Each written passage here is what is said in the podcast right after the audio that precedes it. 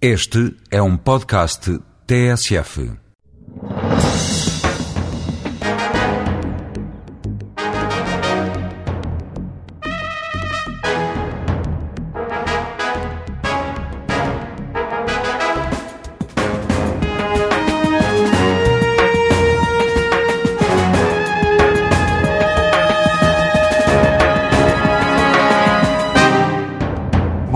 Professor Filipe Duarte Santos. Agradeço-lhe ter aceito o convite da TSF e do Diário de Notícias para estar hoje connosco no Palavra de Honra. Esta semana verificaram-se grandes cheias no Reino Unido, simultaneamente ondas de calor em Itália, na Grécia, nos Balcãs, na Roménia. Em Portugal saímos da primavera e entramos no verão eh, com chuva e aguaceiros. Pode afirmar-se cientificamente que estes fenómenos são uma consequência das alterações climáticas provocadas pelo aquecimento global ou não? Uh, bom, dia. bom dia. Pois é uma, é uma questão uh, muito importante, penso, uh, mas creio que, que, a resposta é que tudo o que são fenómenos individualizados, não é? fenómenos meteorológicos ou climáticos individualizados, nós não podemos estabelecer uma relação causa e efeito, porque um, por exemplo, no nosso país, uh, é um país em que há secas e, e há, há, notícia de secas na nossa história uh, relativamente frequentes. Portanto, uh, a ocorrência de uma seca ou a ocorrência de um, de um, episódio de cheias no centro ou no norte da Europa, não, não podemos afirmar que isso seja uma consequência direta de, das alterações climáticas. Agora, quando estivermos a falar de médias, portanto, da frequência desse tipo de fenómenos, de fenómenos climáticos extremos, então sim, então começa a ser significativo, significativo do ponto de vista estatístico, e aí eh, essa maior eh, frequência e também intensidade de fenómenos meteorológicos e climáticos extremos é algo que se tem observado, sobretudo nos últimos 30 anos, e é algo que os modelos que simulam o clima projetam para o futuro, para os cenários climáticos futuros, em consequência de estarmos a alterar, a alterar um pouco, mas enfim, de uma maneira significativa, a composição da atmosfera com as emissões de gases com efeito de estufa. Mas e podemos uh, pensar num futuro em que, por exemplo, Lisboa vai ter a temperatura de Rabat, como uh, lemos recentemente? Uh, bom, penso que logo à partida é muito importante uh, dizer enfim, uh, que aquilo que se irá passar no futuro depende muito do comportamento do comportamento uh, global. Eh, não é só do comportamento em Portugal ou na União Europeia, mas do comportamento de todos nós. Portanto, uhum. efetivamente, estamos face a uma alteração que é, que é de natureza global. Uh, portanto, se emitirmos grandes quantidades de gases com efeito de estufa, sobretudo nos próximos 30, 40 anos, uh, vamos ter, de facto, uma alteração climática mais pronunciada, mais significativa.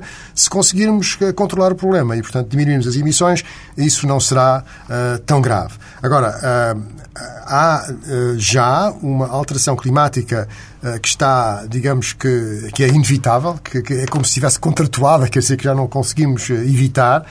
Um, e mesmo que haja uma travagem a fundo. Mesmo que haja uma travagem a fundo, exatamente, mesmo que haja uma travagem a fundo. Portanto, a questão está em saber se, um, agora em termos mais quantitativos, se o aumento da temperatura média global vai ser inferior a 2 graus centígrados um, e então, enfim, teremos uma alteração climática que, digamos, que nos teremos que adaptar a um clima diferente, mas que não é extremamente grave se uh, não for possível travar uh, a intensificação uh, de, de, das emissões de gases com efeito de estufa. Então teremos aumentos de temperatura mais elevados e, enfim, caminhamos para um, um mundo, enfim, muito mais incerto e com poderá haver realmente situações bastante graves. Mas em, em relação a Portugal, quer dizer, e a comparação com, com com, com Marrocos, de facto, há, há uma tendência para que o clima no sul da Península Ibérica e no sul da Europa se tornará, uh, tem uma tendência para se tornar mais próximo daquilo que se observa hoje no Norte da África. O senhor falou no aumento da temperatura média de, de, até 2 graus ou acima de 2 graus.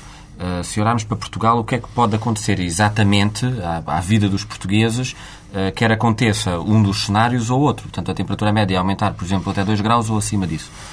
Bom, uh, um, quando se fala em 2 graus da temperatura média global, e eu estou a falar de 2 graus porque foi o, o objetivo... não é só não, não é só a temperatura ser mais quente. Exatamente, exatamente. Mas estou a falar de 2 graus porque foi esse o objetivo que a União Europeia está a procurar um, enfim, concretizar, porque será de acordo com, enfim, com o Conselho de Ministros da, do Ambiente da União Europeia e, com outras entidades e instituições, o limiar de uma alteração climática, uma interferência antropogénica perigosa sobre o sistema climático, mas realmente, se, se falarmos de 2 graus centímetros de, de, aumento da temperatura média global, isso nas regiões continentais tem um valor mais elevado. Porquê? Porque os oceanos têm uma grande inércia térmica, são difíceis de aquecer ou de arrefecer, e, portanto, quando são 2 graus a nível global, isso representa valores mais elevados. Portanto, no interior do nosso país, na região interior, uhum. digamos, por exemplo, no Alentejo, isso poderá corresponder, os 2 graus de temperatura média global, poderá corresponder a valores mais elevados, 3, 4 graus. Agora, em que é que isso se traduz efetivamente? Bom, traduz-se eh, para além de uma temperatura média eh, global mais elevada, traduz-se numa maior frequência de ondas de calor, não é? Portanto, a períodos em que a temperatura um, é uh, mais elevada durante dias sucessivos, com temperaturas que podem exceder 36 graus, podem ir até aos 40 graus, e depois temos toda uma série de impactos em muitos setores, porque não é só a questão da temperatura, é também a questão da precipitação, é? portanto, os tais fenómenos extremos que, que, que já se estão a tornar mais frequentes e que no futuro enfim, é muito provável que continuem a tornar-se mais frequentes e mais intensos, portanto, períodos de, de precipitação uh, forte, em intervalos de tempo curtos, e isso significa um risco de cheias. Estaríamos a falar, só para já agora tentar simplificar, em duas grandes estações, a estação quente e a estação fria, uh, e o fim que é muito comum dizer-se das estações intermédias, parece que a primavera acabou e o outono também, agora só temos verão e inverno. Será algo próximo disso, em termos de senso comum? Eu, eu penso que, que, as pessoas têm, enfim, percepções diferentes do, do, do clima e, e, das estações e, eh, e portanto, é, é difícil, é, enfim, tem também um valor psicológico bastante grande, eh, mas o que é importante também transmitir é que existe eh, agora por todo o mundo uma rede meteorológica que faz observações quantitativas e, portanto, eh, todos estes dados não é, são analisados, são estudados. Por exemplo, será mais frequente termos aquilo que se chamam noites tropicais, ou seja, uma noite em que a temperatura mínima durante a noite não desce abaixo dos 20 graus. Eh, há uma tendência para uma menor amplitude térmica, quer dizer que a diferença entre a mínima e a máxima eh, durante um dia tende a diminuir.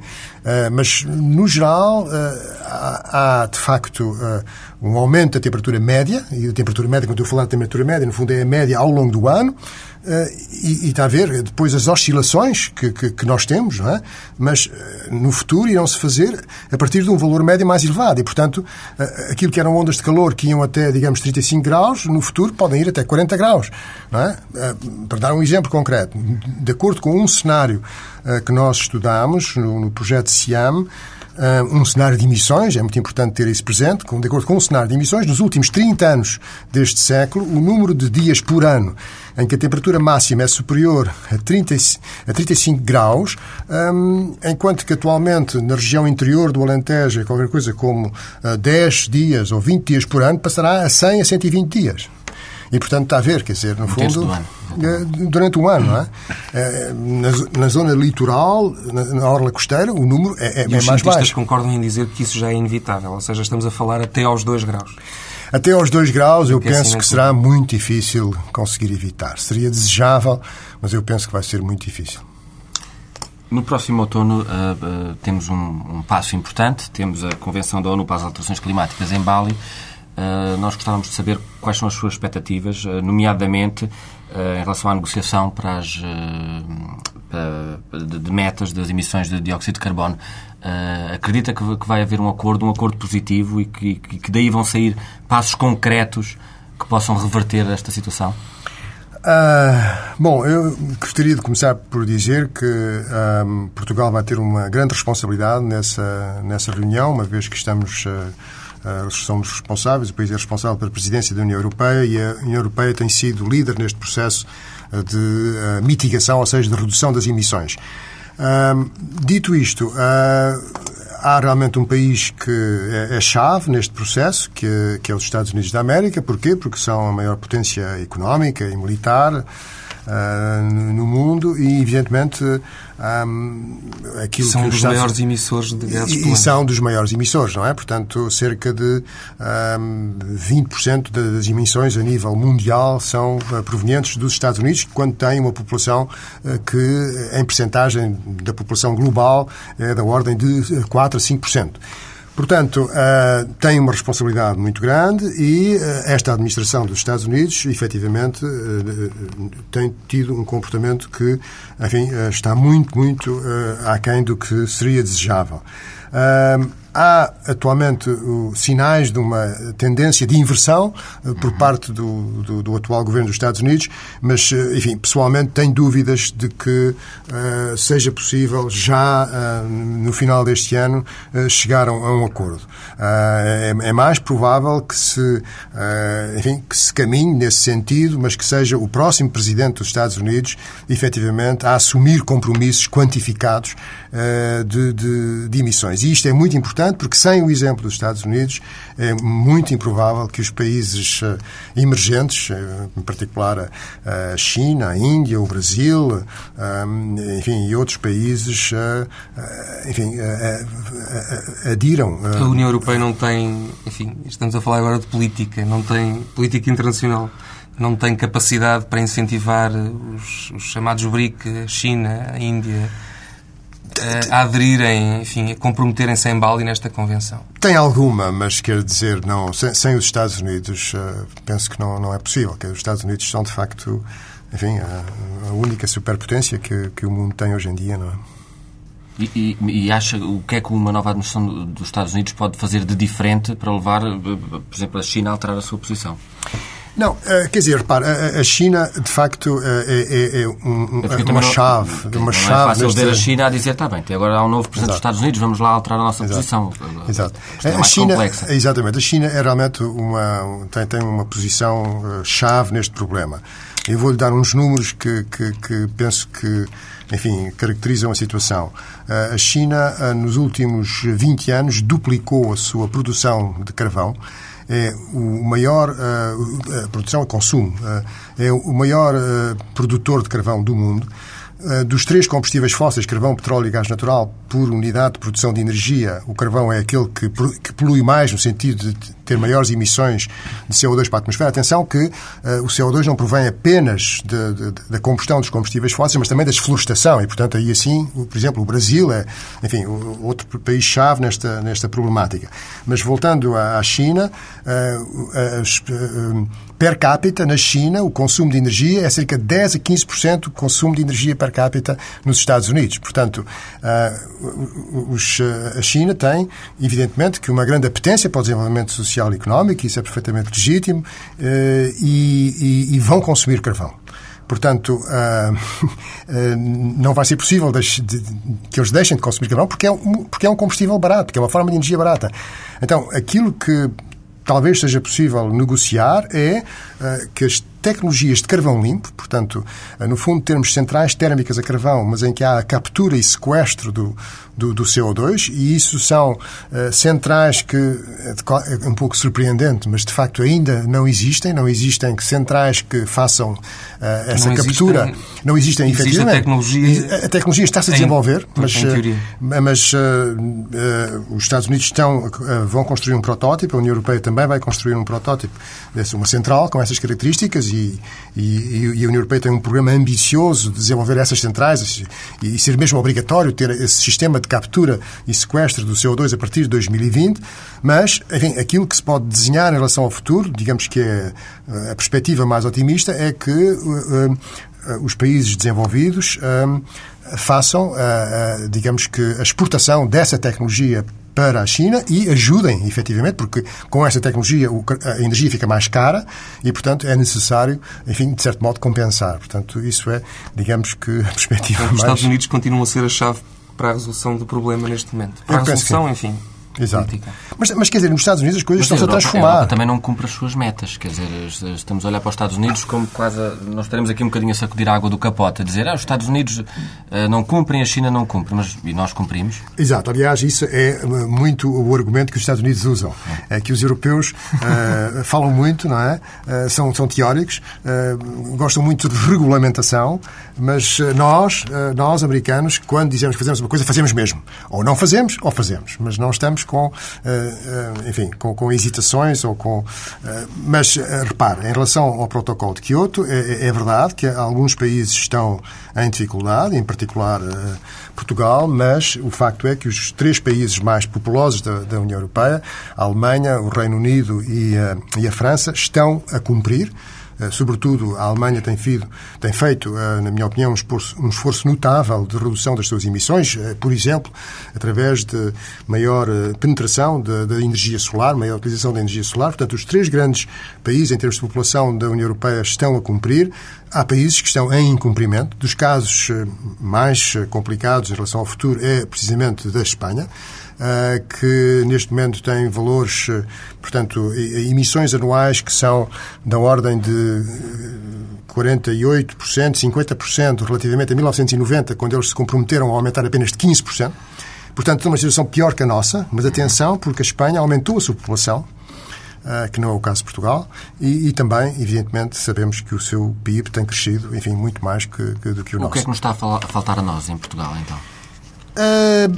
Bom, eu, eu, penso que temos uh, um, uh, Eu nossa... digo isto até, até, por uma questão de legitimidade. O senhor há pouco falou na, na, na importância do papel de Portugal uh, na Convenção de Bali enquanto líder dos destinos da União Europeia. Exato. Uh, mas se nós próprios não cumprirmos, quer dizer, o que, é que, o que é que nos falta cumprir? Convém haver aqui alguma legitimidade para depois pedirmos aos outros para cumprirem também. Exato, com certeza. Uh, eu penso que se tem feito um esforço, temos o Plano Nacional para as Alterações Climáticas, uh, que é um, é um, plano que está, que está bem elaborado. Um, talvez tenha sido uh, demasiado uh, enfim, uh, ambicioso no sentido de que as medidas propostas não têm algumas delas sido cumpridas e também a monitorização tem sido algo deficiente. Nomeadamente, professor? nomeadamente, por exemplo, no setor dos transportes, não é? no setor dos transportes, no setor, no setor da. não tanto no setor da, da indústria porque evidentemente que a indústria é fundamental para o país, não é? E temos que ter isso muito presente. E existe um sistema de comércio de emissões, para, portanto, que, que, que está em funcionamento. E, um, mas uh, uh, a questão é, sobretudo, uh, na eficiência energética. Quer dizer, nós estamos a precisar de um crescimento grande de energia para crescer, para o nosso PIB crescer. Quer dizer, o nosso consumo de energia cresce mais que o PIB. As nossas emissões crescem mais que o PIB. E é precisamente uma tendência oposta àquela que se verifica na, na, na União Europeia. E, e, portanto, esse talvez seja é, é mais uma questão de, de, de eficiência energética e, e também de uh, maior desenvolvimento de algumas, uh, de algumas energias uh, renováveis. Estou a pensar em particular na solar térmica, quer dizer, temos empreendimentos enfim, significativos no domínio da energia solar fotovoltaica. Também temos um desenvolvimento muito acelerado uh, da energia eólica. Evidentemente que também temos que ter presente que uh, não há vento, enfim, explorável, digamos assim, em todo o país, portanto só em certas zonas, mas efetivamente isso está, está a ser desenvolvido. O Reino Unido, vi no outro dia, tem um campo eólico no, no Mar da Irlanda, dentro d'água.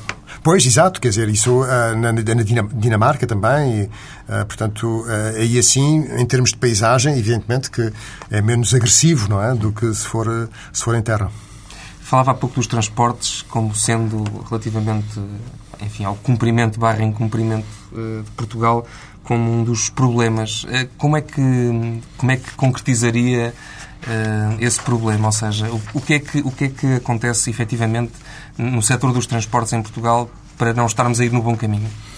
Bom, nós temos uma frota que, em alguns setores, é bastante antiquada, uma frota automóvel e uma frota de transporte.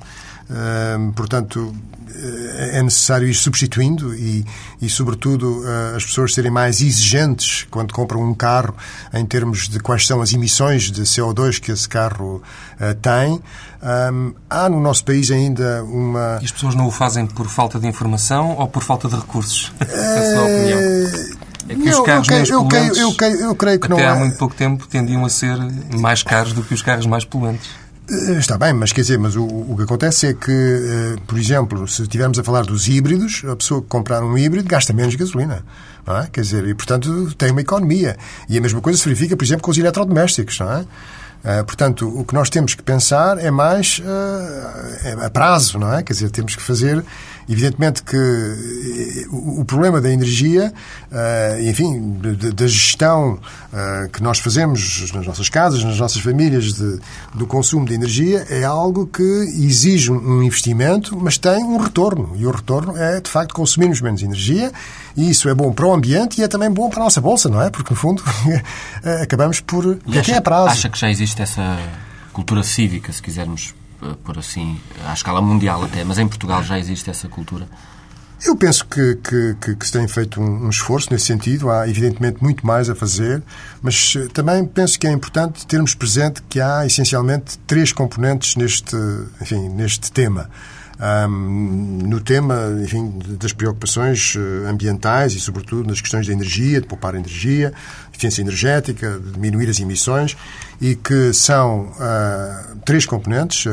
Uma é a nível do governo, a nível da regulamentação, a nível das leis. Portanto, é evidentemente fundamental que tenhamos um governo empenhado em, uh, em promover um desenvolvimento sustentável, em uh, limitar as emissões, em cumprir o protocolo de Kyoto e, sobretudo, em negociar um regime climático pós-Kyoto que, que garanta que não se ultrapassem os tais 2 graus de aumento da temperatura média global. Portanto, ao nível da regulamentação e das leis, essa componente é muito importante. Mas depois temos outra componente também que é fundamental, que é a componente da tecnologia, a componente da inovação tecnológica, da investigação científica no setor da energia. Eh, eu penso que hoje em dia há uma opinião, eh, enfim, muito consensual, muito generalizada, que, eh, e aqui é, é, é, é praticamente global, andamos todos, todos no sentido, enfim, quase que literal, no mundo, muito distraídos em relação à energia.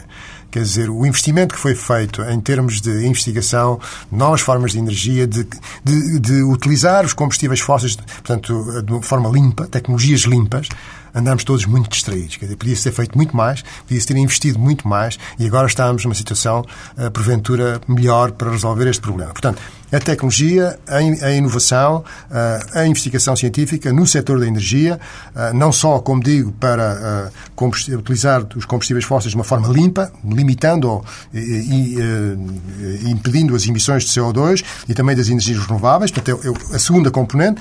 E a terceira componente, que é, talvez eu, populei em último lugar, mas é fundamental, é o, o comportamento individual, é o comportamento das pessoas enfim, a, nível individual e também eh, na nossa capacidade de nos associarmos e de, e de termos, eh, portanto, influência através de organizações não governamentais e associações e iniciativas Portanto, uma mudança de comportamento. E, e, e, realmente o que acontece é o seguinte: é que nós somos, neste momento, no, no planeta, 6.600 milhões de pessoas. Muito provavelmente, não é o problema dos países desenvolvidos, porque aí a população não cresce muito, mas é dos países em desenvolvimento. Existem desigualdades tremendas, temos que ter consciência disto. Nós falamos de Portugal, mas no fundo somos um país rico.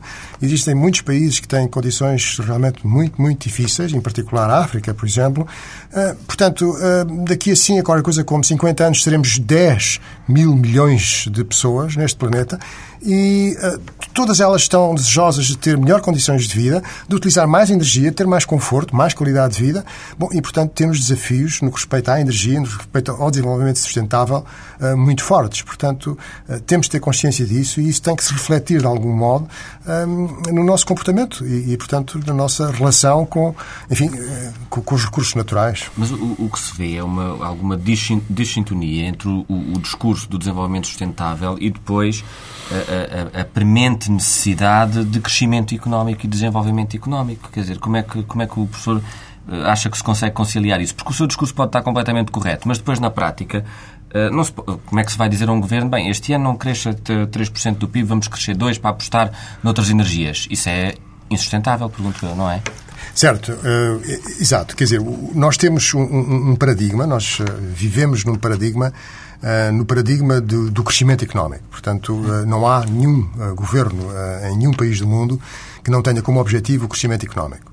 E, e, portanto, é um paradigma que é uh, completamente abrangente, não é? Deixe-me só uh, acrescentar. Os governos, quando se propõem ganhar eleições, uh, propõem-se é com uma promessa de crescimento económico, é não de menor dispêndio de energia, por exemplo, não é? Exatamente. É, é, é, é exatamente isso. Ora bem, o, o, o que acontece é que a realização deste, deste paradigma, muito provavelmente, de acordo com muitas pessoas, evidentemente as pessoas têm opiniões diferentes, eh, poderá conduzir àquilo que, eh, enfim, eh, se foi um movimento que, começou com o Clube de Roma, que, portanto, a questão dos limites, não é? Quer dizer, portanto, podemos chegar a uma situação em que não é possível continuar a explorar os recursos naturais e, portanto, iremos caminhar para situações de crise, de crise violentas, enfim, de refugiados, de, de, de, devido aos impactos adversos das alterações climáticas, portanto, um, agora, uh, esse é, um, é, é, é, uma possibilidade. O desenvolvimento sustentável, no fundo, é um, um espaço que, que, engloba não só a componente ambiental, mas também a componente social, económica e institucional. É um espaço de diálogo, não é? Quer dizer, quando se fala de desenvolvimento sustentável, e enfim, é uma, é uma palavra que hoje em dia uh, está, é muito utilizada. Enche a boca de muita gente. Exatamente. As pessoas têm perspectivas diferentes quando falam disso. Quando estamos a falar com um biólogo, ele tem uma concepção de desenvolvimento sustentável que não é exatamente a mesma de um economista. Uh, mas é, digamos que, o conceito que nós temos, enfim, o modelo que nós temos hoje em dia, sobretudo para os países desenvolvidos. Porque, repare, nós podemos ainda dar uma prioridade considerável às questões ambientais nos nossos países. Mas num país em desenvolvimento, num país pobre, bom, o desenvolvimento de, de, propriamente social e económico é que é a prioridade. O ambiente não é uma prioridade. E nós temos tendência, nos países desenvolvidos, a exportar os problemas uh, e, no fundo, a poluição ser exportada dos países desenvolvidos para os países em desenvolvimento. Portanto, aquilo que me parece, enfim, mais significativo é que uh, o desenvolvimento sustentável uh, está muito condicionado pelas extremas desigualdades que nós temos no nosso mundo hoje e, e, este modelo do crescimento uh, tem que ser mitigado, é? do crescimento económico, tem que ser mitigado com a preocupação de que ele seja sustentável. Bem, mas é, é, é, que eu, de facto, desculpa a insistência, mas o seu discurso há uns minutos e agora, como é que nós vamos conseguir convencer, por exemplo, a China, para dar um exemplo muito concreto, a dizer, se calhar, tem que crescer, eh, a sua economia tem que crescer menos, porque a prioridade para eles absoluta é o crescimento económico. É impossível. E isto até voltando à Convenção de Bali, quer dizer, como é que os convencemos? Certo. Como é que lhes, lhes, abrimos os olhos, entre aspas, eh, eh, para este problema?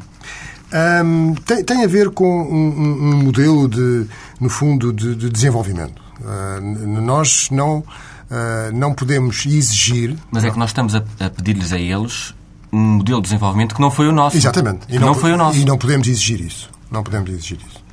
Não podemos, de facto, exigir isso. Uh, uh, evidentemente que os países são soberanos e, portanto, não, não, eu creio que isso não, não é possível exigir isso aos países que, que hoje em dia são relativamente pobres, enfim, países em desenvolvimento.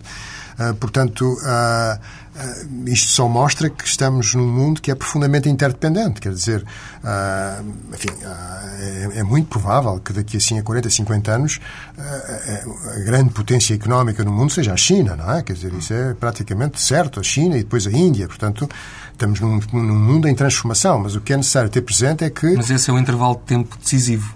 Sim, esse é o intervalo de tempo decisivo. Quer dizer, se nós nos próximos 20 a 30 anos e repare, o problema aqui é que temos que reduzir as emissões globais. A União Europeia tem sido realmente notável e eu tenho orgulho, penso que todos nós temos orgulho de pertencer a um espaço social e económico que, que tem feito propostas eh, realmente no sentido de que se evite uma interferência perigosa sobre o sistema climático. Mas não basta, quer dizer, tem que ser as emissões globais. Portanto, temos um período de. É necessário até 2050 nós reduzirmos as emissões relativamente a 1990 de cerca de 50, enfim, a 80%, digamos 50, 60%. Ora, isto é um, é um desafio gigantesco, não é? Portanto, só com não é, não é uma utopia? Ah, quer dizer. Mais do que um desafio gigantesco? É, enfim, um desafio gigantesco pode ser uma utopia, não é? Quer dizer, temos que estar conscientes de quais são as dificuldades e e, e, e, repare, quando eu falei das tais três componentes, os governos, a tecnologia, a investigação científica e o comportamento individual, individual das pessoas, eh, as pessoas têm muita influência, quer dizer, eh, e sobretudo só se organizarem, não é? E se pressionarem os governos. Portanto, isso é que é, enfim, é coisa notável de uma democracia, quer dizer, nós... Mas isso acontecerá num mundo chamado desenvolvido. Exatamente. Nos países em desenvolvimento. Exatamente, mas por isso é que eu insisto que, para mim, a, a raiz profunda de, enfim, das dificuldades que estamos a começar a ter e que poderemos vir a ter no futuro são as desigualdades profundas que existem no nosso mundo entre países em desenvolvimento e países desenvolvidos. Acha que, como alguns eh, economistas já sublinharam, eh, as tecnologias limpas e o investimento nas tecnologias limpas eh, se poder transformar numa área de negócio tão importante por via da urgência do combate às alterações uh, virem a funcionar positivamente a favor do, do globo, acha que isto terá alguma dimensão, terá alguma escala interessante, importante ou não? Ah, sim, isso, isso, isso estou, estou, plenamente convencido que sim. Uh, quer dizer, uh, é, é, Falo das tecnologias renováveis, mas não só. Exatamente. E, e, e, no fundo, uh, portanto, tudo aquilo que seja no sentido de descarbonizar a nossa economia, não é? De, de diminuir a dependência nos combustíveis fósseis, eh, vai ter um grande desenvolvimento. Eh, vai haver, uma, digamos que, uma economia do carbono, em que vamos procurar contabilizar o carbono eh, praticamente em todas as nossas ações e nas nossas casas e nas nossas instituições, nos edifícios que utilizamos. E, e, e portanto, tudo isso vai, enfim, criar, um, digamos que uma economia do carbono, vai haver oportunidades. Enfim, não sou economista, mas penso que vai haver oportunidades de investimento muito grandes. Isso vai ser, de facto, uh, um desenvolvimento. O que é surpreendente é que, como digo, uh, é que, de facto, uh, não se tenha feito mais nos últimos, sei lá, 30 anos, 40 anos, no sentido de desenvolver as energias alternativas. E, Porquê e... que isso terá acontecido? Tem Bom, algum, há, uma, há, uma resposta, há uma resposta fácil, que, mas que provavelmente não, não, não, não é completa, que é a do lobby do, do, petróleo, no fundo. Quer dizer, portanto, o lobby do petróleo, uh, os países produtores de petróleo são extremamente poderosos, não é? Uh, de facto, um país que tem petróleo é um país que tem uma economia muito diferente de um país que não tem petróleo. Uh, normalmente isso é pior para o país, não é? Porque em termos de desenvolvimento da democracia, não é? E, não, não, não, não, não é uma coisa boa. Mas, eh, para lhe dar um exemplo concreto, por exemplo, nas negociações, eh, ehm, da nas reuniões da, da, da, da, Conferência das Partes da Convenção Quadro das Nações Unidas às Alterações Climáticas, o, a OPEC, não é? Um, estava permanentemente em oposição a tudo o que fosse uh, limitar as emissões, não é? Porque consideravam que isso era no futuro, uh, e consideram, muitos deles consideram que isso no futuro era uma perda de, enfim, de receita para esses países que dependem do, do petróleo. Portanto, essa, digamos que é uma resposta fácil, é de que é muito poderoso e... É, o petróleo não se esgotará a tempo uh, de favorecer uh, esta enfim, iniciativa, as iniciativas que existem para travar o aquecimento global? Uh, não, quer dizer, evidentemente que todas as pessoas concordam que, que, que o petróleo é, é, um recurso natural finito e que não se está a produzir, atenção, quer dizer, podia-se pensar que ele está-se a produzir, mas não, ele leva realmente, é, só, só se forma com intervalos de tempo muito grandes. Portanto, o que é notável é que a humanidade tem, hoje em dia, a capacidade de transformar o, o planeta, não é? Quer dizer, nós temos a capacidade de interferir sobre os sistemas terrestres. É, é uma coisa nova, é, um, é, é, de facto algo de novo que, uh, que, que, que, não existia no passado. E, portanto, uh, o, o, petróleo uh, é, é, finito. Agora, quando é que ele irá, digamos, ele irá tornar-se mais caro à medida que for mais difícil explorá-lo e que os depósitos tiverem uma exploração mais custosa, mais difícil. Mas ainda, enfim, não estamos muito perto disso, eu diria, qualquer coisa como 50, 100 anos. Discute-se discute muito a questão do, do peak oil, ou seja, se já atingimos o, o máximo do consumo, da curva de consumo em função do tempo, da curva de consumo do petróleo, isso discute-se muito, mas há uma coisa que é significativa, é que o consumo de petróleo per capita no mundo está a baixar o que revela que não está a acompanhar uh, a evolução uh, do crescimento da população humana, da população global. E, portanto, agora, carvão, carvão temos grandes quantidades, há grandes reservas de carvão, portanto, o carvão uh, irá durar mais tempo. Um, se tivermos, digamos, a curiosidade intelectual de pensar a um prazo mais longo, a um prazo de 100, 200 anos, bom, quer dizer, aí assim, uh, uh, com, digamos que 10 mil milhões de, de pessoas no mundo, uh, onde é que estão as fontes primárias de energia? No hidrogênio, bom, o hidrogênio... Nos biocombustíveis, na eólica, no nuclear. quer dizer, repare, os as, as energias renováveis modernas, ou seja, a biomassa moderna, a hídrica, a, a, geotérmica, a solar, a eólica e outras que têm uma expressão muito pequena, como as marés e as ondas, representam a nível global, a nível global, das fontes primárias de energia a nível global, apenas 4,5%. Portanto, uh, lá está, quer dizer, estamos, uh, fomos quase que apanhados uh, descalços, não é? Quer dizer, porque os combustíveis fósseis são qualquer coisa como, enfim, 75% ou 80%. Portanto, é, é, é, a grande parte são, de facto, combustíveis fósseis. É preciso fazer um grande esforço para... A, a energia nuclear, essa, enfim, é da ordem, a nível mundial, é da ordem de 6%, e, e, tem uma componente, e quer dizer, é uma componente importante em certos países, por exemplo, na China, não é? Portanto, na China e na Índia, eh, tanto a China como a Índia têm uh, programas de construção de centrais nucleares, uh, de fissão, programas muito agressivos é? de construção dessas centrais. Em, em, Portugal, a discussão sobre o nuclear está em cima da mesa. Uh, como é que o professor olha para ela? Vê como uma alternativa positiva? Uh, repara, em, em, em, Portugal aquilo que, que, que, se passou foi que uh, nós, quando a Espanha estou, começou a, a, fazer construção, a construir centrais nucleares, nós tivemos em Portugal, sobretudo nos anos 70, uma discussão sobre este assunto e, enfim, e, e houve uma decisão de, de, de não construir uma central. Portanto, de certo modo, perdeu-se uma oportunidade e, sobretudo, criou-se na opinião pública uma percepção de que bom, uma vez que já não temos, não vamos embarcar em algo que, enfim, que, que é poluente e que tem problemas eh, e, portanto, vamos ter os benefícios de, enfim, de, de não estar uh, a depender da energia nuclear no nosso país, porque, no fundo, dependemos dela a nível da Europa, não é? Quando importamos energia.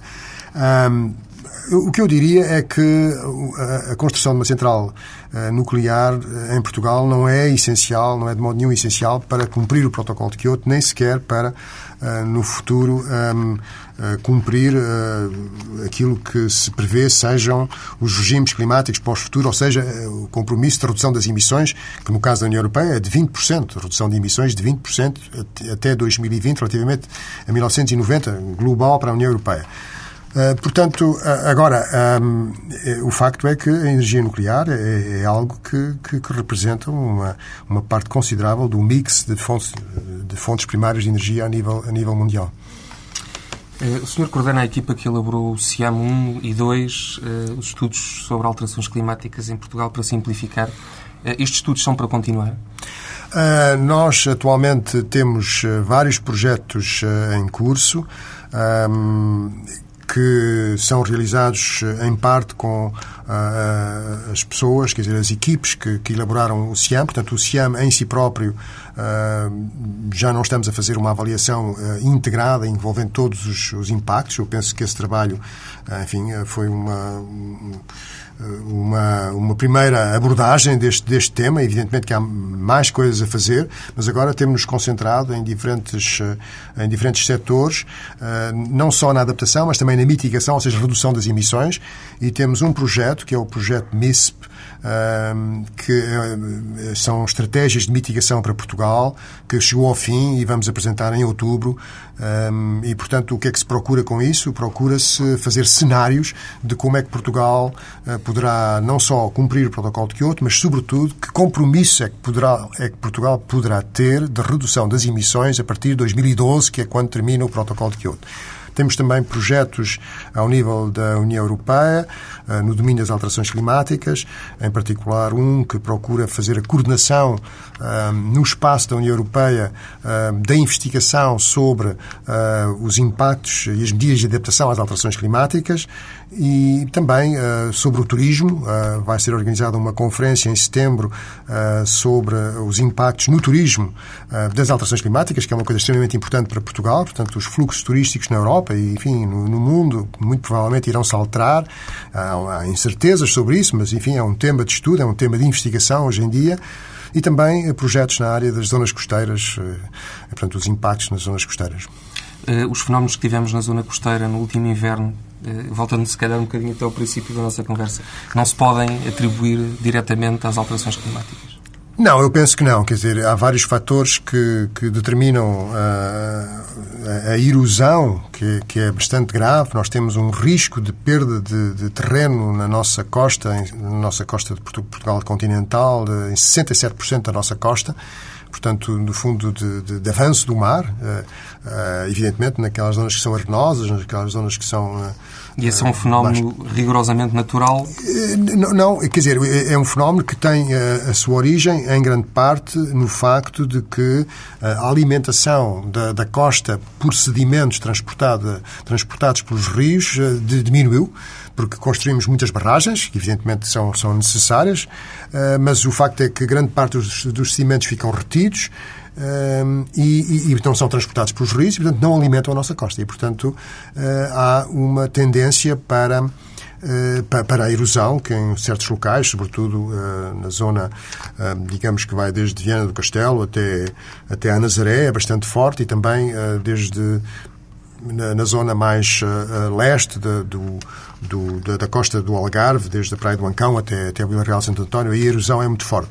Para além disso, uh, temos uma subida do nível médio do mar, é, é uma coisa que está registada e que, que, enfim, que foi observada no século passado, uma subida da ordem de 15 a 20 centímetros, e, enfim, aquilo que se projeta para o futuro, há uma incerteza grande associada a estas projeções, mas eh, uma subida do nível médio do mar da ordem de meio metro até, até ao fim de, deste século. Aí sim já devido ao aquecimento É isso, global. aí sim já devido ao, ao, aquecimento, ao aquecimento global e, portanto, eh, enfim, se nós, lá está, se nós não conseguirmos travar este processo de uh, aumento da concentração dos gases com efeito de chuva na atmosfera através das emissões, de, e aqui é muito importante não só a questão dos combustíveis fósseis, mas também da desflorestação, travar a desflorestação, desflorestação e travar a desflorestação é algo que é muito importante para conservar a biodiversidade. Ou incentivar a florestação. Ou incentivar a florestação, exatamente.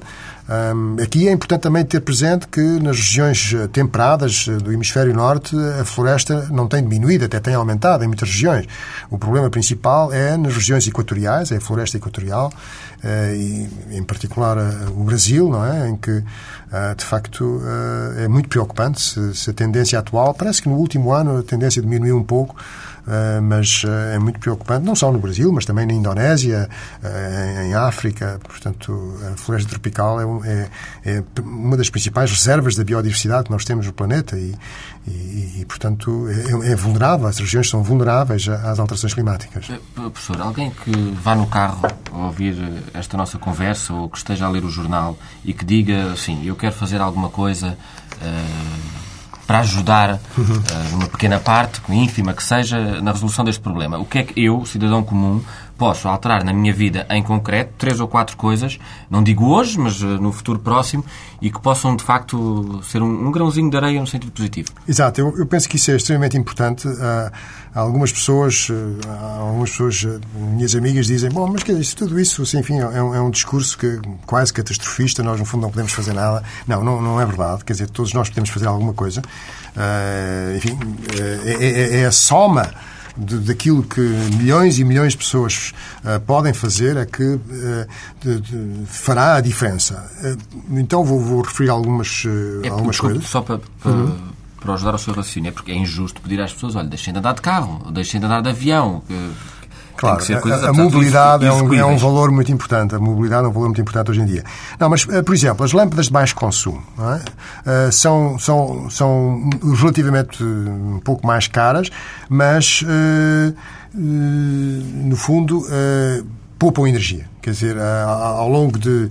Eh, Portanto, são cinco vezes mais eficientes. é? Nós temos que fazer um investimento para as comprar, mas depois poupamos energia. Portanto, com a mesma iluminação, não é? com o mesmo número de watts, ah, efetivamente temos ah, uma iluminação que, no fundo, é mais barata. Portanto, representa uma poupança de cerca de 8 euros por ano se nós comprarmos eh, lâmpadas de baixo consumo.